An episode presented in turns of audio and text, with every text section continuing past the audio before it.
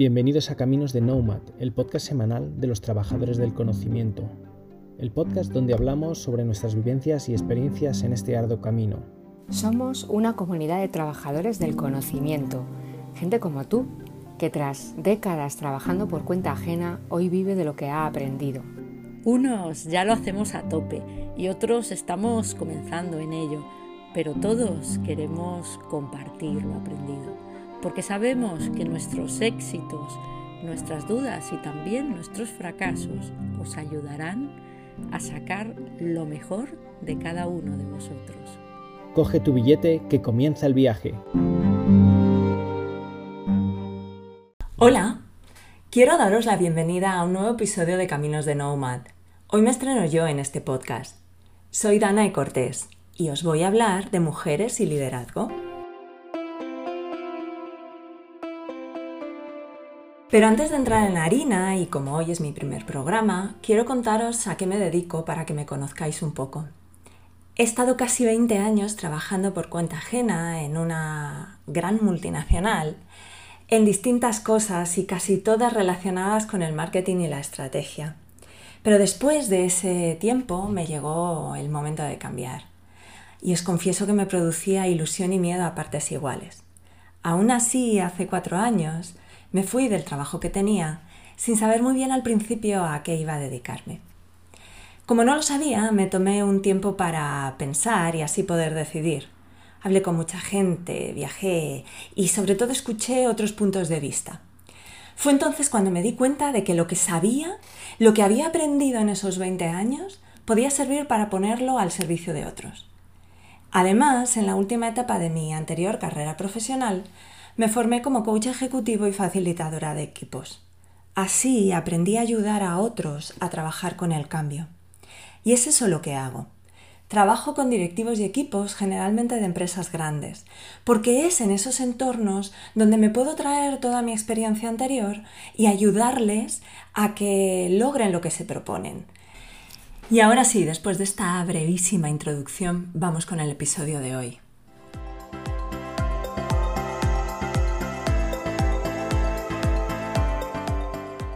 Cuando estábamos elaborando la lista de temas para este podcast, pensé que me apetecía dedicar mi primer episodio a las mujeres y su papel en las empresas, por tratar de dar respuesta a una pregunta que para mí es muy importante. ¿Qué podemos hacer para que su presencia, bueno, nuestra presencia en puestos de liderazgo sea cada vez mayor? Antes de tratar de dar respuesta a esa pregunta, Dejadme que os cuente que hace tres años se presentó el primer barómetro de experiencia de empleado de empresas españolas, el conocido como el BEX 2018. Es un pulso sobre cómo perciben y sienten los empleados diferentes cosas que pasan en sus empresas. Y entre otros muchos parámetros hay un índice de recomendación del empleado. Lo que realmente me llamó la atención de este estudio es que las mujeres jóvenes en general no recomiendan la empresa para la que trabajan. ¿Por qué? Pues porque quieren más reconocimiento a su talento y sobre todo más oportunidades para desarrollarse y crecer. Al mismo tiempo, cuando se mira la carrera eh, profesional de las mujeres, cuando se mira cómo se desarrolla esta carrera profesional, se detecta un parón a partir de los 35, generalmente tras la maternidad. Unido a esto, bastantes mujeres piensan que no están suficientemente cualificadas cuando tienen la oportunidad de una promoción. Vamos, que no lo perseguimos igual que lo persiguen los hombres. Si nos vamos al otro lado, al lado de las empresas, ya sabemos que aquellas que cuentan con mayor número de mujeres entre sus directivos tienen mejores resultados de negocio que empresas del mismo sector. Algunos estudios apuntan de hasta un 15%. Así que, si nosotras queremos estar allí y a las empresas les viene bien que estemos, ¿qué se está haciendo para acelerar en este sentido? Bueno, en general, Casi todas las empresas grandes han creado o están creando programas específicos de formación en liderazgo para mujeres que se encuentren en etapas intermedias de sus carreras profesionales, justo en el punto donde podrían dar el salto a esos puestos directivos. Además, se suelen complementar con programas de mentorización. Lo que hacen muchas menos, y yo creo que es donde está el kit de la cuestión, es eh, trabajar en conseguir un cambio de cultura eficaz, que dé espacio a esa diversidad. Y si llegamos a la cultura, nos encontramos con que esto ya no es solo cosa de mujeres. Porque un cambio cultural que sea eficaz implica que todos, hombres y mujeres, hayan participado de él.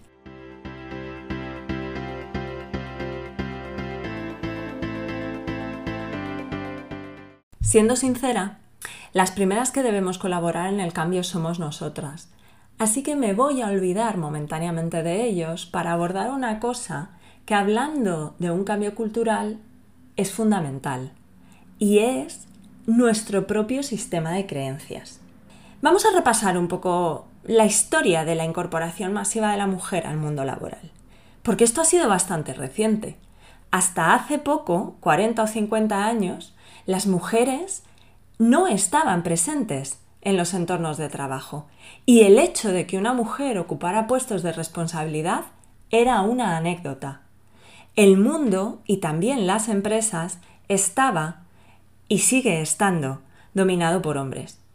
Por lo tanto, esas primeras mujeres que llegaron a ocupar esos puestos de responsabilidad aplicaron el famoso dicho de donde fueres, haz lo que vieres porque era una cuestión de supervivencia y de ser aceptadas por sus pares. Y para ser aceptadas necesitaban comportarse de manera similar a como se comportaban ellos. Así que, de alguna forma, se masculinizaron en lo que tiene que ver con pensamientos y comportamientos. Y algunas de ellas mantenían un perfil muy racional, en ocasiones autoritario, Obviamente, el liderazgo ha evolucionado muchísimo en estos años, pero ciertas ideas y creencias que afectan a cómo hombres y mujeres ven el papel de estas últimas en las empresas y que vienen de entonces, de esos tiempos, no han cambiado tanto. Entre esas creencias todavía se encuentran algunas cosas como que en un entorno de trabajo no nos podemos permitir ser emocionales o la idea de que si una mujer expresa clara y asertivamente lo que quiere o lo que necesita, es una mandona. Tenemos varios ejemplos recientes de ambas cosas. Seguro que habéis oído hablar de Jacinta Arden. Es la primera ministra neozelandesa. En una entrevista de hace no mucho, reconoció que la mayor barrera que cree que ha tenido para llegar donde está es que los rasgos y valores que son importantes para ella y que afectan a cómo ejerce su puesto, que valora por encima de los demás, no eran los que harían que la aceptaran en el mundo de la política. Decía que ella suele hablar de emociones y que eso no la hacía muy apta a los ojos de sus compañeros. Y yo os pregunto, ¿qué pensáis? ¿Hay que ser dura y poco emocional en un entorno de trabajo? ¿La gente que exterioriza las emociones es porque es poco profesional? Visto los resultados del trabajo de Jacinta Arden, nadie diría que es poco profesional. De hecho, últimamente está reconocida como una de las mejores líderes del mundo. El segundo ejemplo tiene que ver con otra mujer que a lo largo de 16 años ha sido canciller alemana, Angela Merkel. Es poco probable que vuelva a ver en Europa a una mujer con tanto poder en poco tiempo. Angela Merkel está reconocida por ser una de las mujeres más asertivas dentro del mundo de la política y también una de las más duras en una negociación. Todo esto, al igual que Jacinta Arden, lo ha conseguido desarrollando su propio estilo, liderazgo sin protagonismo y tomando decisiones a veces muy arriesgadas. Nunca le ha importado ser la única que defendiera una determinada idea en una reunión. ¿Te has atrevido a defender alguna posición difícil en solitario en una reunión de trabajo? Y cuando ha sucedido, ¿has pensado que iba a tener un coste solo porque eres una mujer? Si has contestado que sí a alguna de las últimas dos preguntas que te he hecho, quizás ha llegado el momento de hablar de las barreras que tenemos muchas mujeres y que dificultan que lleguemos más alto en nuestras empresas.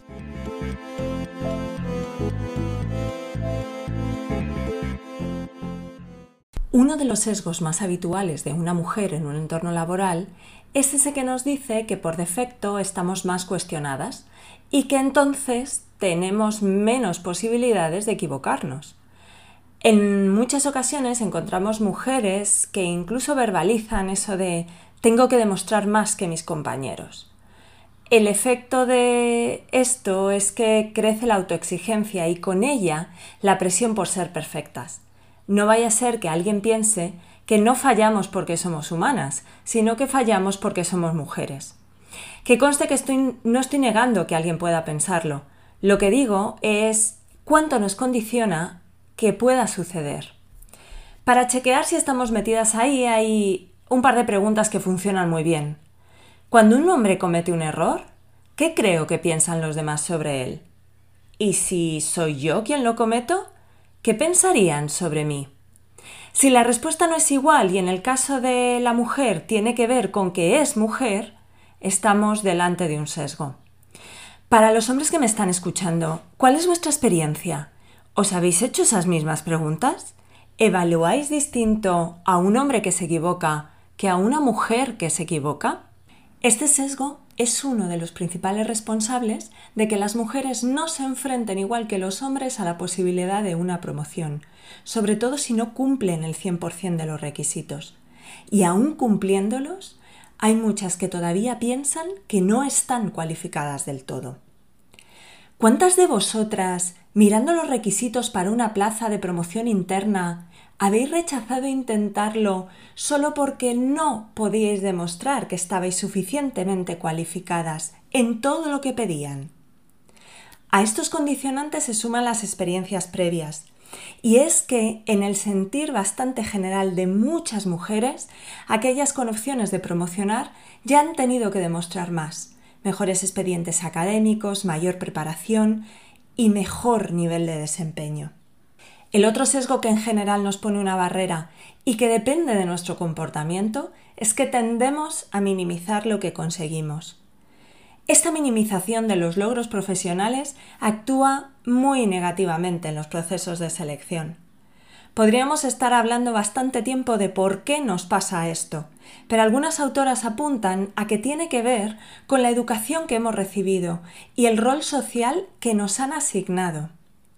Hay que tener en cuenta que hasta hace bien poco las mujeres estaban relegadas al ámbito privado y familiar ámbito en el que la importancia del trabajo era relativa, porque estábamos haciendo lo que se esperaba.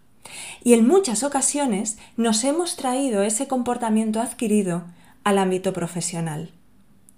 Superar estas barreras internas requiere tomar conciencia y trabajar un cambio de comportamientos y actitudes.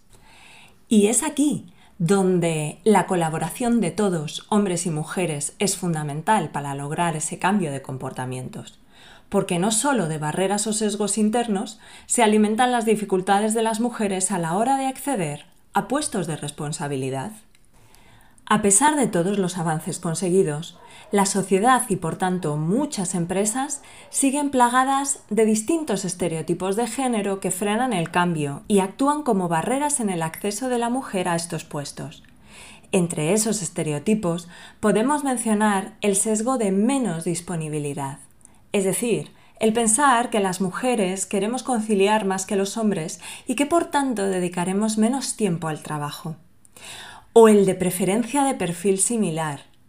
Es conocido el sesgo de que nos gusta rodearnos de gente similar a nosotros.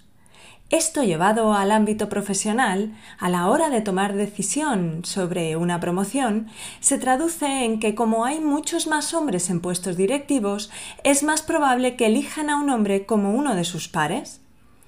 Y por finalizar, uno muy interesante. Y es que los perfiles masculinos se asocian con el potencial y los femeninos con los resultados a la hora de considerar una promoción. Es muy interesante, porque el potencial se define como lo que no es, pero que tiene la posibilidad de ser o existir en un futuro. Para llevar a cabo una evaluación del potencial para una promoción interna, lo primero que se debería hacer en una empresa es implantar un modelo de competencias con el que puedan ser evaluadas las personas de forma objetiva. Y en segundo lugar, contar con un criterio, un sistema de evaluación bien perfilado y herramientas para detectar y medir el potencial de forma eficaz. Por último, habría que diseñar un plan que permita gestionar el talento desde diferentes enfoques. Pero la mayoría de las organizaciones no cumplen con estos requisitos para la valoración del potencial interno, por lo que muchas veces intervienen criterios subjetivos en los que hay sesgos de género que inclinan la decisión hacia los hombres. En la evaluación de resultados, por contra, al minimizar el criterio subjetivo, las mujeres cuentan con mayor igualdad de oportunidades. Por lo tanto, para que se produzcan estos cambios, necesitamos la contribución de todos. Y ahora llega la gran pregunta. ¿Por qué deberíamos contribuir? Pues aquí quería yo llegar. Antes, eh, al principio de esta charla, he dicho que, según algunos estudios, las empresas que cuentan con mayor número de mujeres entre sus directivos tienen mejores resultados de negocio comparadas con otras empresas de su mismo sector. Pero es que no es solo eso. En 2011, dos investigadores, Zenger y Folkman, definieron un modelo de competencias para estudiar la efectividad del liderazgo. Hicieron un estudio muy amplio sobre más de 7.200 líderes de distintas empresas de sector público y privado. Y para el estudio pidieron un feedback 360 a jefes, pares y colaboradores directos de estos líderes. No es sorpresa descubrir que los hombres representaban en media el 64% de la muestra y que según se iba subiendo en la jerarquía de las empresas, esta media subía hasta el 78%. Vamos que eran la gran mayoría. Lo que sí fue una sorpresa es que las mujeres líderes para las que se había pedido feedback eran percibidas como más efectivas en 17 de las 19 competencias comparadas con sus homólogos masculinos. Este estudio se ha repetido este año, 2021, con resultados muy similares. Fortman cuenta en una entrevista que, a la vista de lo que habían obtenido, decidió preguntar a las mujeres por qué creían que eran así de bien valoradas. La respuesta tiene mucho que ver con lo que comentaba antes de los sesgos, y es que ellas pensaban que para recibir el mismo reconocimiento y beneficios que sus compañeros hombres, tenían que trabajar el doble y probarse a sí mismas todo el tiempo. Y la clave aquí está en eso, en la efectividad del líder. Y visto los resultados del estudio, la pregunta es obvia. ¿Qué hace que las mujeres sean líderes más efectivas? Algunos de vosotros podríais estar pensando, eh, espera, espera, pero más efectivas ¿Dónde? ¿Para qué? ¿Cuándo? Así que voy a empezar hablando primero del contexto. Dice Peter Drucker, El mayor peligro en tiempos turbulentos no es la turbulencia, es actuar con la misma lógica que antes. Y es que ahora estamos en un contexto muy distinto al de hace 40 o 50 años. Un contexto que muchos conocen como buca, volátil, incierto, complejo, ambiguo, turbulento, podríamos decir. Y como bien apunta Drucker, no podemos actuar en el liderazgo tampoco con la misma lógica que antes. En este mundo, que hace mucho tiempo que no es como solía ser, el liderazgo de las mujeres está siendo más efectivo, porque debido a causas diversas, y aquí tiene mucho que ver la cultura, están desarrollando estrategias distintas a las que habitualmente desarrollan los hombres. Así que, en mi opinión, no se trata nada más que de entender qué es eso que aumenta la efectividad del liderazgo y cómo todos, hombres y mujeres, podemos aprender, beneficiarnos y beneficiar a nuestras empresas. Por lo tanto, lo interesante es centrarse en distinguir comportamientos que funcionan de los que no funcionan para conseguir el propósito que queremos, desarrollar personas que lideren con más efectividad. Y ahora sí puedo volver a la pregunta. ¿Qué hace que las mujeres, en este contexto de ahora, sean líderes más efectivas? Hay algunos autores que establecen que el liderazgo ejercido por mujeres y por hombres es distinto debido a una serie de características. Entre las de ellas destacan la empatía, la sensibilidad interpersonal, la atención, la orientación hacia el interés colectivo y la preferencia por las relaciones abiertas e igualitarias. Entre las de ellos destacan la eficiencia, la importancia del control y la jerarquía, la primacía del éxito frente a consideraciones personales o emocionales y la orientación al logro e interés en uno mismo. Esta clasificación en absoluto quiere decir que no haya hombres y mujeres líderes con cualquiera de las características anteriores. Son los comportamientos predominantes en uno u otro grupo lo que nos permite establecer patrones y aprender. Lo primero que llama la atención al observarlos de cerca es dónde pone el foco cada uno de los colectivos, en el equipo o en el individuo, en los medios o en los fines, en darle o quitarle espacio al emocional. Las mujeres suelen trasladar el foco hacia los colaboradores y el entorno desarrollando un tipo de liderazgo más emocional, que no más sentimental. Es precisamente este desarrollo de la inteligencia emocional el que marca la diferencia. Volviendo al estudio de Zenger y Follman, se observa claramente que las mujeres líderes construyen mejores relaciones con sus colaboradores y hacen mejores equipos, se comunican mejor, inspiran, motivan y toman mucho más la iniciativa. Todos estos comportamientos tienen que ver con haber desarrollado una buena inteligencia emocional, que les permite, entre otras cosas, dejar aparte el ego y que su aproximación a los problemas no sea desde la autocracia, sino desde la humildad. ¿Y por qué esto es tan importante en este contexto turbulento? Porque lo que pasa ha dejado de ser predecible y ya no hay soluciones preestablecidas. Es muy poco probable que nadie tenga en solitario la solución, la mejor idea o la respuesta a lo que pasa. La colaboración y la construcción de equipo, donde cada uno de los miembros aporte a su máximo nivel, es imprescindible. Y la toma de decisiones debe de ser rápida y movida por los intereses comunes y no por los particulares. Y eso solo es posible si nos olvidamos de ay, lo que va a ser de mí como me equivoque y nos centramos en esto es lo que creo que hay que hacer y lo hago. Decía antes que estas características no son solo de las mujeres. Afortunadamente hay muchos hombres líderes, cada vez más, que han desarrollado su inteligencia emocional. Que el conjunto de las mujeres despliegue más a menudo este tipo de comportamientos se debe básicamente a la cultura en la que nos hemos desarrollado. Históricamente las mujeres se han ocupado de los cuidados y eso hace, ahora también, que la orientación a las personas sea una prioridad. Volviendo al por qué deberíamos todos colaborar en que haya más mujeres líderes.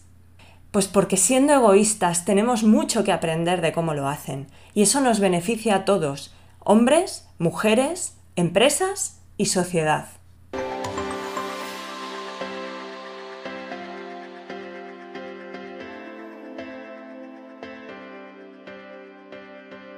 Y hasta aquí el episodio de hoy. Espero que os haya gustado.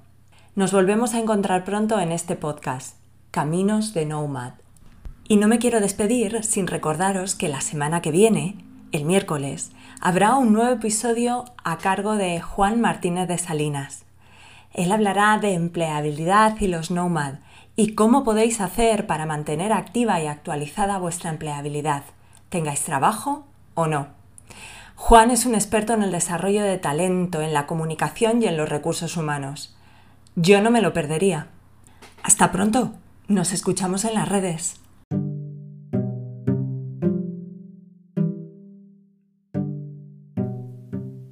Y hasta aquí un nuevo capítulo de Caminos de Nomad, el podcast semanal de los trabajadores del conocimiento.